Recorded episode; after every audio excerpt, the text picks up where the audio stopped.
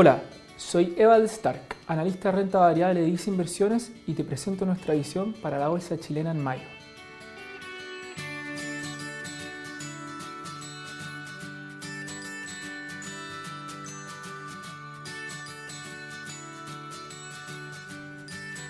Tras el positivo desempeño observado en marzo, la bolsa chilena revirtió prácticamente todo en abril. El IPSA corrigió 3,2% en pesos y 10,5% en dólares, en línea con el negativo desempeño del índice de mercados latinoamericanos, que se vio fuertemente afectado por la caída de 13,9% de Brasil en dólares. Lo anterior se dio en un contexto global de correcciones en todos los mercados. Sin embargo, Latinoamérica corrigió más que los mercados emergentes y desarrollados.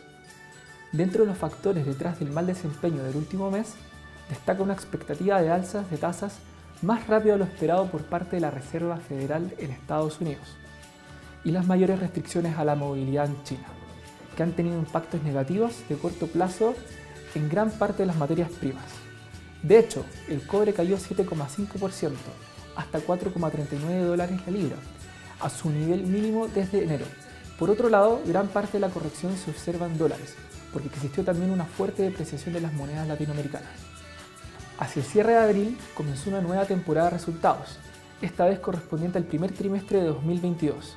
Según nuestras estimaciones, las empresas que componen el índice IPSA deberían reportar otro trimestre positivo con crecimientos de 91% y 34% en utilidad y EBITDA respectivamente respecto al año anterior. En términos generales, Cerca del 40% del crecimiento en utilidades corresponde a la naviera Vapores, seguida por SQM, que representará aproximadamente un 21% del crecimiento total. También destacamos como positivo el fuerte dinamismo observado en los centros comerciales y los bancos, los que entre ambos representarán 39% del crecimiento total. Por otro lado, esperamos un trimestre débil para las industrias de pensiones, seguros y sanitarios, además de una alta base comparable en el sector retail.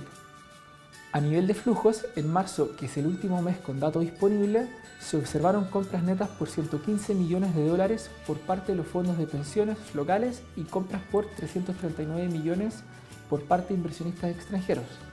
En este sentido, será importante ver cómo se reportan los datos de abril, donde vimos una corrección en la bolsa y destrucción de 7% en las cuotas del ETF chileno. Por otro lado, tras la reciente corrección, las valorizaciones del IPSA siguen en terreno altamente atractivo si se compara con promedios históricos y con renta fija. Según nuestras estimaciones, el IPSA transaría cerca de 9 veces precio-utilidad, lo que se compara con un promedio sobre 15 veces. Además, el premio por riesgo respecto a las tasas largas en pesos volvió a subir y supera el 9%. A nivel relativo, Chile se encontraría transando con un premio de 30% respecto a Brasil, lo que está en línea con el promedio histórico. Estamos realizando cambios en nuestras carteras recomendadas, destacando el aumento en ponderación de SQMD en reemplazo de Molplaza. También estamos aumentando exposición a SQMB, que sube a la tercera posición de nuestra cartera Vice 5. Destacamos la atractiva dinámica de resultados de corto plazo, donde la compañía liderará el crecimiento en utilidades de las empresas IPSO, gracias a la mejora en perspectivas, tanto del segmento litio como fertilizantes.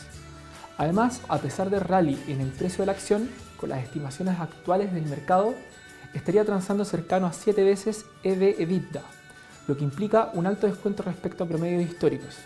Además, creemos que la corrección observada el último mes otorga un mejor punto de entrada.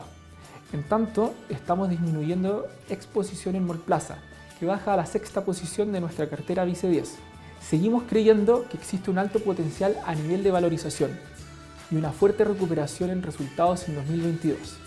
Sin embargo, habiendo pasado un tiempo suficiente desde que se conoce la recuperación en tendencias del negocio post pandemia, creemos que el mercado seguirá enfocado mayormente en la fuerte alza que se ha observado en las tasas de interés de largo plazo, que de cierta manera comprime el diferencial de rentabilidad de los activos inmobiliarios. Finalmente, si quieres saber más sobre nuestras recomendaciones, te invitamos a suscribirte a Invertir es Simple, Ibiza Inversiones en Spotify y YouTube.